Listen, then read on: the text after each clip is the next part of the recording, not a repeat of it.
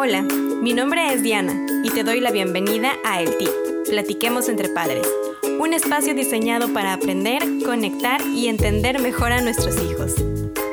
Hola a todos, espero estén teniendo un muy bonito día en donde quiera que ustedes estén escuchando esto, que todo vaya muy bien, que estén sanos y muy contentos. Y bueno, el día de hoy quiero platicarles de algo que he estado teniendo en mi mente, eh, porque es una lucha que he estado teniendo últimamente, que es que muchas veces doy una indicación y siento como que la repito diez veces antes de que esa indicación se cumpla.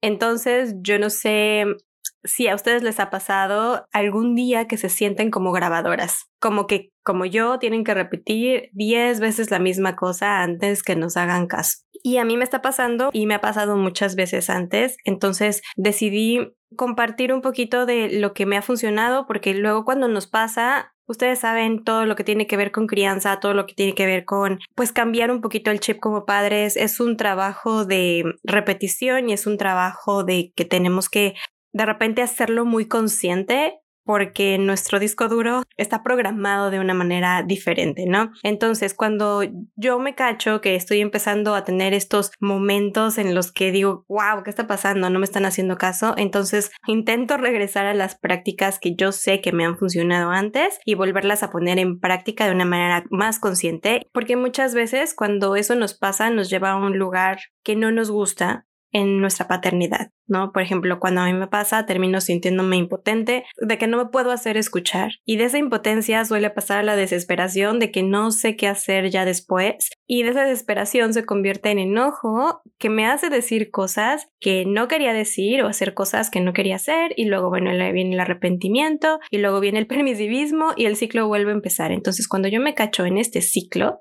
eh, recuerdo que yo no quiero ser esa mamá que siempre le está gritando a sus hijos y entonces regreso a la teoría y es ahí donde quiero compartirte esta herramienta muy buena de la disciplina positiva que a mí me ha ayudado a salir de este círculo vicioso y, y nos ha encaminado a una mejor convivencia y a una mejor escucha. Son dos técnicas que yo he aplicado y en el transcurso de estar preparando este tema, pues descubrí una tercera que no he aplicado también se me hace muy buena, entonces también te la quiero compartir. Entonces, siéntete libre de intentar esa técnica a medida que lo creas necesario para agregar un poco de variedad en tu rutina y dejar de sentir que estás hablando y dando órdenes todo el tiempo. Y la herramienta de la disciplina positiva que suelo ocupar cuando esto me pasa es aprender a decirlo sin palabras. Y si somos honestos, nosotros sabemos muy bien cómo usar el lenguaje no verbal. Lo hacemos todo el tiempo. Nos sale natural. Como comentábamos hace un par de episodios, nosotros somos muy buenos comunicando cosas con nuestros gestos, con nuestro rostro. Este episodio te brinda la invitación de usar ese lenguaje no verbal que también sabemos usar de una manera positiva y de una manera que de hecho te ayude a lograr eh, la cooperación de tus niños.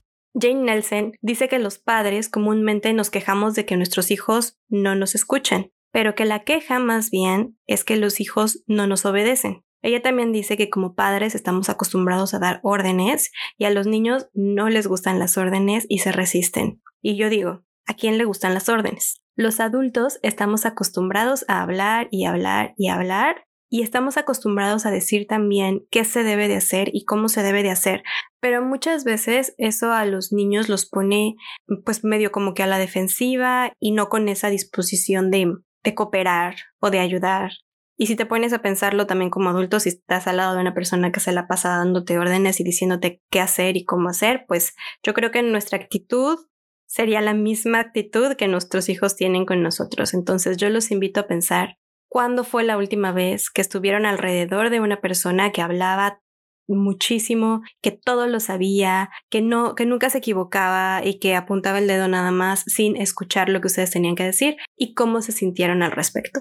Bueno, pues el lenguaje no verbal es igual o a veces más poderoso que las mismas palabras. Y aquí te quiero dejar las dos maneras en las que yo he ocupado el lenguaje no verbal que me ha resultado bastante provechoso. Y la primera es decir lo que espero de eh, los niños una vez máximo dos y de ahí usar el lenguaje de señas. Por ejemplo, si hay que salir de la casa, se acabó el tiempo de juego, hay que irnos del parque, etcétera, etcétera. Lo que a mí me funciona es decirle, ok, en cinco minutos hay que recoger tus juguetes y, y decírselo una sola vez. Y, después de eso, bueno, yo ya me doy por entendida, me aseguro de que ella me escuchó y que me entendió y ya no se lo vuelvo a repetir. En vez de eso, hago acciones como señalar el reloj, traer el bote de juguetes para guardar, usar la mirada o la cabeza para señalar. O por ejemplo, si usted está en un lado en donde están los niños jugando y no se quieren ir, y ya les dijeron verbalmente que en cinco minutos se van y entonces ya los volvieron a decir y no vienen, bueno, pues entonces uno puede acercarse a donde ellos están, tomarlos suavemente de la mano y decirles ya, es hora, y llevarlos a donde, a donde uno se tiene que dirigir, ¿no? Esas, entre otras maneras de ocupar el lenguaje no verbal en vez de las palabras. O por ejemplo, si están comiendo y no sé, o sea, de repente hay niños que les gusta mucho jugar o levantarse mientras están comiendo. Eh, nosotros podemos decir, bueno, vale, vamos a, vamos a poner tipo 20 minutos para comer y cuando los 20 minutos para comer se hayan acabado, o sea que es más que suficiente para que todos comamos, entonces vamos a levantar los platos de la mesa y los vamos a llevar a la tarja. Como, como les decía hace rato, eh, nos aseguramos que ellos entendieron lo que vamos a hacer, lo que va a pasar y cuando se acaben los 20 minutos para comer, llevarlo a cabo. Literalmente decir, bueno, con mucha amabilidad y mucho amor y, y mucha serenidad, decirles, se acabaron los 20 minutos, para eso sirve perfectísimo el relojito este del temporizador o, los relojes de arena o todo eso visual. Podemos usar para que los niños em, estén conscientes del tiempo que les queda entonces, eh, decir, bueno, ya se acabó, vamos a levantar los platos sin una palabra más, sin decir, mira cómo no te acabaste nada, pero ya te lo había dicho, pero pues ya ni modo, a ver, ahora qué haces, no, nada de eso. Ya se acabaron los 20 minutos, levantamos los platos, muy bien, vamos a seguir con la siguiente actividad, que a lo mejor es, eh, no sé, ir a la escuela o a lo mejor es lavarse los dientes para la cama, nada más. Entonces ya, pues levantar y todo y decir, bueno, a la siguiente comida o mañana eh, ya tendremos algo más que comer, ¿ok? Entonces esa es la primera que a mí me ha ayudado. Y la segunda es que si ya identifiqué la situación, el problema recurrente, entonces vamos a encontrar un momento calmado para hablar acerca de esto, en donde vamos a platicar con nuestros hijos qué es lo que vamos a hacer la próxima vez que el comportamiento suceda. Eh, es decir, es importante, muy importante, asegurarnos que los niños hayan entendido esto. Y súper importante que demos seguimiento de manera firme y amorosa. Para esto y para todos los límites que pongamos como padres, maestros y cuidadores, la parte del seguimiento es fundamental para que nuestros niños sepan que cuando nosotros ponemos un límite, lo vamos a cumplir y aprendan a tomarlo en serio. Las primeras veces por supuesto que va a haber quejas, por supuesto que va a haber reclamos y llantos y, y, se van a resistir, ¿no? Pero conforme ellos se vayan acostumbrando a que lo que nosotros decimos realmente lo vamos a cumplir y no es que de repente vamos a dejar que se nos resbale o que de repente ya no vi, porque es cansado, ¿no? O sea, yo he estado en esa situación y es cansado de repente darle seguimiento a un límite porque de repente uno está tan cansado que con lo último que uno quiere lidiar es con reclamos, quejas y llantos, pero es súper importante para que los niños em, aprendan a seguir límites. Y la única manera en la que ellos van a aprender a seguir límites es que nosotros aprendamos a seguir nuestros propios límites. Y como ejemplo, Aquí quiero contarte una anécdota que de hecho apliqué hace un par de años y que saqué del libro de disciplina positiva también y me fue de maravilla al primer intento. Iba así. Fíjense que hubo una temporada en la que cada vez que nos subíamos al carro, a los minutos, mi empezaba a gritar de la nada a modo de reclamo, porque ya quería eh, llegar a la casa. Entonces yo la aguanté un par de días pero esta situación ya me estaba volviendo medio loca porque gritaba todo el camino a manera de protesta de que no quería estar en el carro, ¿no? Y entonces un día decidí pues que ya no podía más y me acordé de esta herramienta que yo acababa de leer en el libro de disciplina positiva y dije, bueno, le voy a dar un intento. Y quiero ser aquí bien puntual de que no fue el llanto, porque luego hay bebés que se desesperan en el carro, les da como ansiedad y se ponen a llorar. No es ese tipo de llanto, era un grito de reclamo. Entonces, eh, bueno, ya ese día yo muy contenta me subí a mi carro, empecé a manejar y pues a los poquitos minutos, como era de esperarse, ella empezó a gritar Y entonces yo muy tranquila, porque ya lo había pensado antes lo que iba a hacer y ya tenía todo un plan estructurado al respecto, le dije, yo sé que ya quieres llegar a la casa. Hay que subirnos al carro para llegar a la casa más pronto. Y cuando tú gritas, yo me estreso y puede ser peligroso. Entonces, cada vez que grites, me voy a orillar y no voy a avanzar hasta que no haya silencio de nuevo.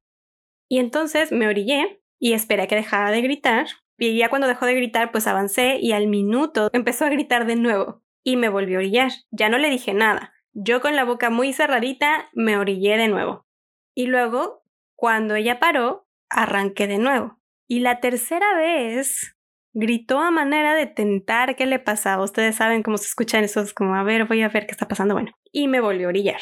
Y a partir de entonces, no gritó más ese día. La próxima vez que salimos en carro, pasó un escenario parecido y fue el último día que hubo gritos de protesta. Esto nos recuerda que como padres tenemos que ser pacientes, planear nuestros tiempos con anticipación y saber que el proceso de aprendizaje a veces puede ser tardado e incómodo y que requiere muchas veces de nuestra propia regulación de emociones para que las herramientas sean exitosas. Y también aquí quiero recordarles que hay que ser muy compasivos con uno mismo porque muchas veces escuchamos historias de éxito y pensamos que es un estándar que va a pasar así para todos y que a todos nos va a funcionar igual. Esta herramienta me funcionó a mí en ese momento en el que mi hija tenía 3, 4 años, pero puede que no funcione con unos niños, o puede que nosotros no estemos en la disposición o no estemos en el ánimo o el humor de tranquilamente esperar. Y entonces creo que el ser paciente con nosotros mismos y el tener compasión y el esperar a que el momento sea correcto agrega mucho valor a esto porque entonces lo hacemos con una mejor actitud y esa mejor actitud ayuda a que las herramientas funcionen o que pues avancemos un peldañito más en nuestro camino de crianza, ¿no? Entonces, bueno, estas son las dos, las dos maneras en las que yo he usado esta herramienta y como les contaba hace ratito, preparando el material para este episodio, me encontré con, con otra técnica en la Asociación de Disciplina Positiva y que me parece muy linda y divertida y además que nos puede ayudar a crear conexión con nuestros hijos. Esta no la he intentado yo, pero se me hace muy linda y que yo también le voy a dar un intento y es la siguiente.